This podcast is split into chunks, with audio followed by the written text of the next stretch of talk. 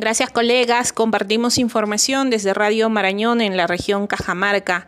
Quebradas activadas, desagües colapsados, viviendas afectadas, deja una intensa lluvia registrada en esta parte del nororiente peruano. Durante prácticamente toda la noche y la madrugada de este viernes 11 de diciembre, una intensa lluvia se registró en diversas provincias del nororiente peruano, dejando al momento varias viviendas afectadas por el ingreso de agua y lodo.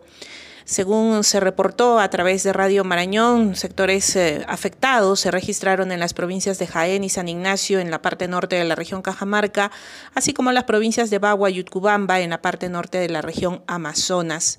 En Jaén, provincia, según el reporte del alcalde provincial y presidente de la Plataforma de Defensa Civil de esta provincia, Francisco Delgado, se tiene al momento más de 50 familias afectadas por estas intensas lluvias, 44 viviendas afectadas, dos damnificadas y cinco casas totalmente inhabitables. Es el reporte de Defensa Civil únicamente en el distrito de Jaén, capital de la provincia del mismo nombre. Hay otros distritos también afectados en esta parte del nororiente peruano.